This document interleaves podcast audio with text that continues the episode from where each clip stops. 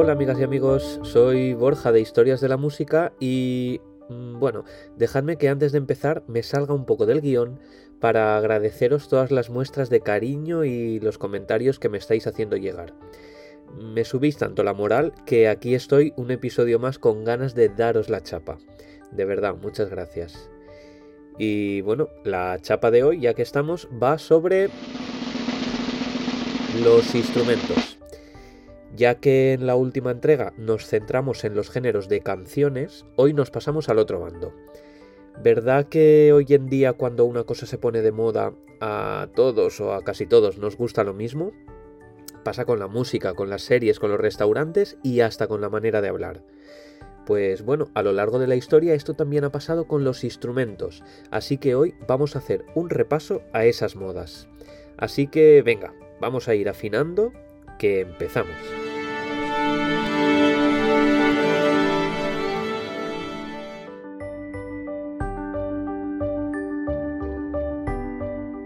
¿Cuál pensáis que fue el primer instrumento que utilizaron los seres humanos? ¿La flauta? ¿La bandurria? ¿La zambomba? Pues no. Mucho más fácil. El primer instrumento que se utilizó en la antigüedad fue el cuerpo humano. Claro, o es que pegar palmadas no lo consideramos hacer música. Seguro que hasta los homínidos más primitivos se dieron cuenta de las posibilidades musicales de su cuerpo y claro, lo utilizaron para amenizar sus rituales y su día a día pero siguieron experimentando y ahora sí los primeros instrumentos que se han encontrado en yacimientos prehistóricos son instrumentos de percusión. Al principio seguramente utilizaban palos para golpear rocas, trozos de madera o incluso elementos metálicos, pero claro, cuando golpearon un árbol hueco y se dieron cuenta de que resonaba, se animaron a fabricar los primeros tambores. Mm, lógico, ¿no?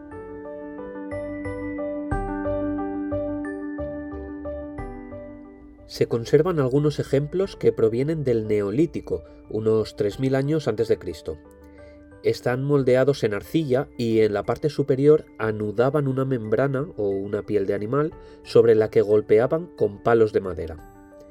Estos instrumentos casi siempre muestran una abundante ornamentación con motivos religiosos, míticos o rituales lo cual demuestra que la música ya cumplía una función esencial en las primitivas sociedades prehistóricas, y además les dan un valor arqueológico incalculable a estas piezas únicas. Seguro que cuando dentro de unos 3.000 años encuentren las flautas dulces que maltratábamos en el cole, también piensan que formaban parte de oscuros rituales satánicos.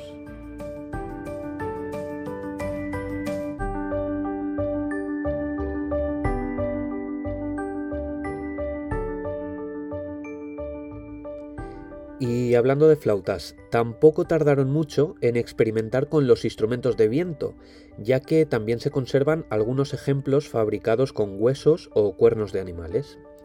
Poco después, en las que se suelen llamar las primeras civilizaciones, ya podemos encontrar también instrumentos más complejos, la mayoría hechos con una doble caña. Eh, por ejemplo, en Mesopotamia y Babilonia aparecieron diferentes instrumentos de este tipo conocidos como abut, Mm, Abut, un momento, ¿a qué me sonará ese nombre? Eh, claro, a oboe. Se trata de instrumentos con una lengüeta doble de madera, por lo que se pueden considerar el primer antepasado del actual oboe. Que bueno, no hace falta que me lo digáis, ya sé que es uno de vuestros instrumentos preferidos. Y no lo digo porque sea el que yo toco, ¿eh? que conste. Pero no creáis que fueron los únicos antecedentes, porque estos instrumentos también existieron en Egipto, en China y hasta en África Occidental, o sea que casi estuvieron de moda en más sitios que la Macarena.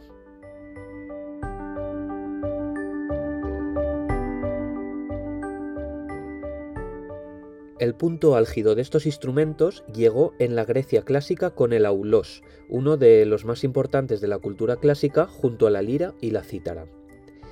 Este instrumento de dos tubos y con lengüeta doble estaba relacionado con el culto a Dioniso, el dios de la fertilidad y el vino. Eh, claro, teniendo en cuenta esto, no es de extrañar que se soliera relacionar con las orgías y los momentos de desfase. Pero no creáis que eso impidió que su uso continuara expandiéndose y de hecho su popularidad llegó hasta la Edad Media transformado en la chirimía. Mm, para que os hagáis una idea, la chirimía era ya muy parecida a la actual dulzaina. Que, a ver, las cosas como sean, no es el instrumento con el timbre más dulce y discreto del mundo. Por eso su uso se limitaba mayormente a las fiestas y las celebraciones al aire libre, mm, en las que tocaba junto a otros instrumentos similares. ¿Queréis oír cómo suena?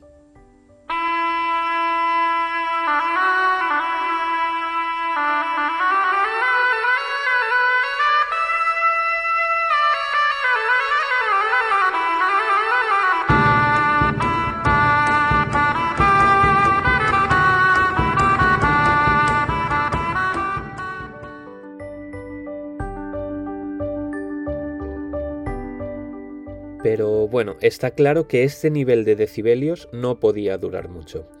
Y llegados al Renacimiento cambiaron bastante las cosas. Ahora los instrumentos que más a la moda estaban eran los de cuerda pulsada.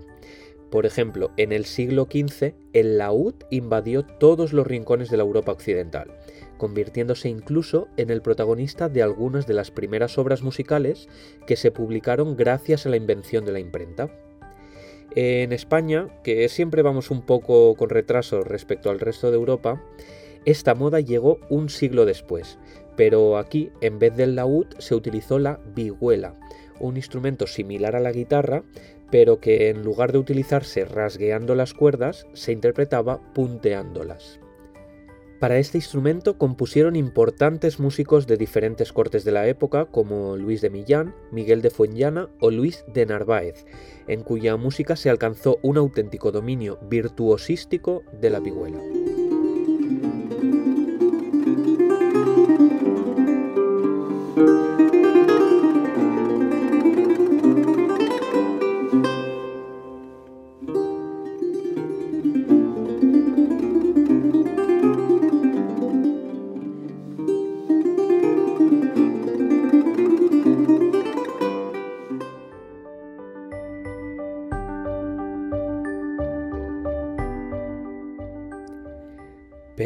Claro, tan virtuosos se hicieron estos instrumentos que para tocar lo que los compositores pedían se les tuvo que añadir teclados. ¿Y qué tenemos si a un instrumento de cuerda pulsada le añadimos un teclado? Mm, claro, pues un clavicordio. ¿Os acordáis que ya dijimos en un episodio que este es uno de los antepasados más directos del piano? Bueno, pues en la música del barroco fue un protagonista indiscutible. Bueno, y quien dice el clavicordio dice el monocordio, el clavecín, el clavicémbalo, el virginal, la espineta. Mm, si es que en la época se pusieron tan de moda que en todos los sitios quisieron experimentar y fabricar sus propios instrumentos, dando lugar a un gran abanico de posibilidades y características diferentes. Pero bueno, ya que todos se usaban para lo mismo, mm, más o menos, en la actualidad solemos abreviar utilizando el término clave, y con eso nos ahorramos problemas.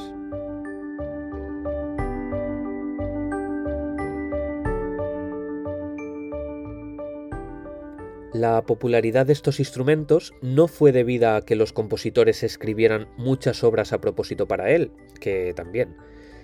Es que el clave se tocaba en todas las obras, Da igual que fueran piezas pequeñas o grandes, para un instrumento solista o para una orquesta entera, o incluso daba igual si eran religiosas o profanas.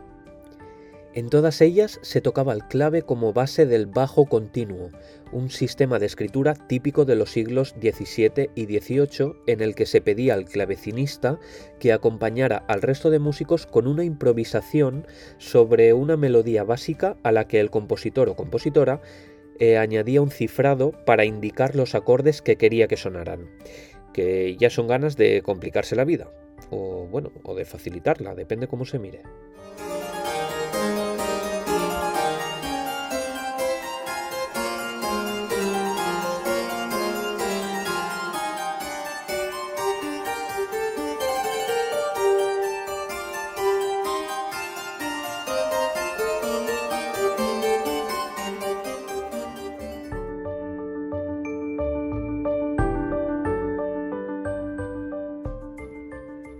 Si el clave destacó como instrumento acompañante, el instrumento solista por derecho del barroco fue el violín.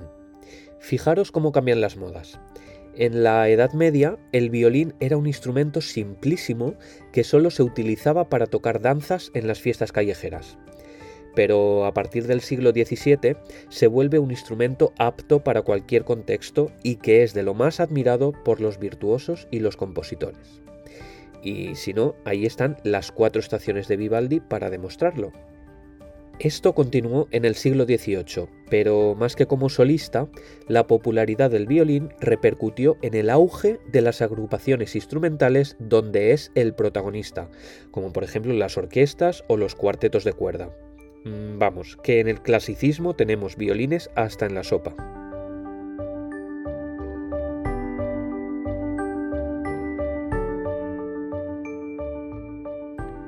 Pero claro, si hablamos del rey de los instrumentos, seguro que a todos nos viene el mismo a la cabeza, el piano. Este instrumento fue inventado a principios del siglo XVIII, aunque tardó en ser apreciado bastante más de lo que hoy podríamos imaginar. De hecho, no será hasta finales de este siglo cuando se empiece a componer música a propósito para él, ya que antes las obras escritas para instrumentos de teclado igual eran interpretadas por un piano, por un clave o por un órgano, si me apuras. Eso sí, con la llegada del romanticismo, el piano se convierte en un auténtico protagonista gracias a sus posibilidades expresivas infinitas. Además, las mejoras favorecidas por el desarrollo de la revolución industrial mejoraron considerablemente mm, no solo las capacidades del instrumento, sino también de su proceso de fabricación, facilitando que los pianos estuvieran presentes en todos los salones del mundo. Aunque, bueno, de esto ya hablamos en un episodio anterior, así que tranquis, no me enrollo.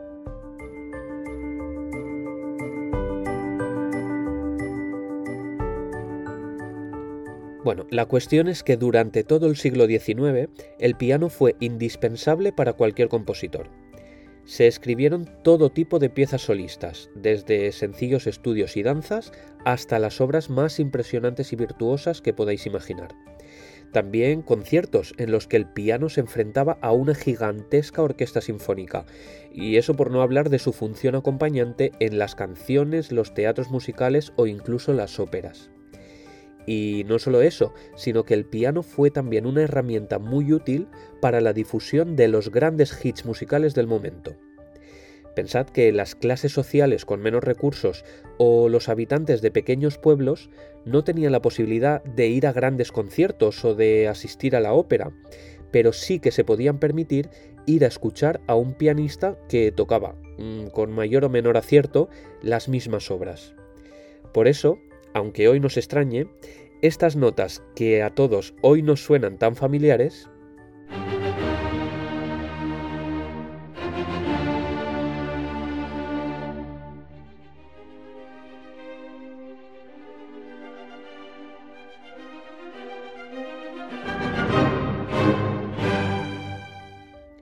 La mayoría de la gente, hasta bien entrado el siglo XX, solo las había escuchado así.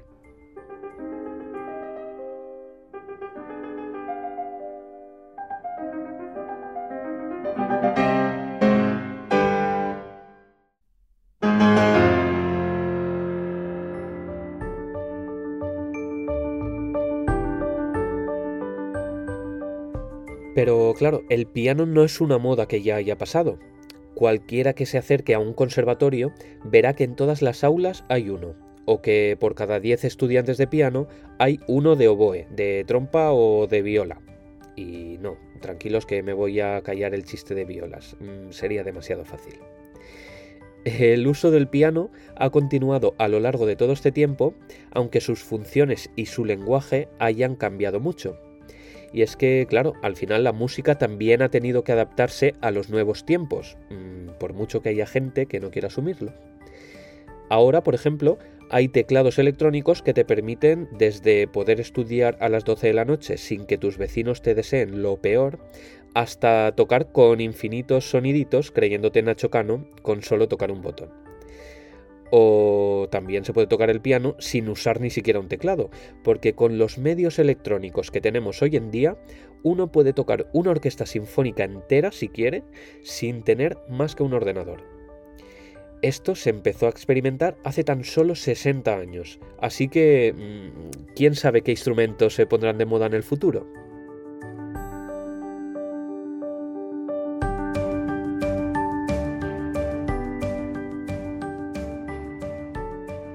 Pero bueno, no hace falta que nos vayamos tan lejos. De momento lo que sí sabemos es que el futuro nos depara un quinto episodio en el que hablaremos sobre las obras o los compositores que creéis que no pueden faltar en el top 10 de la música clásica.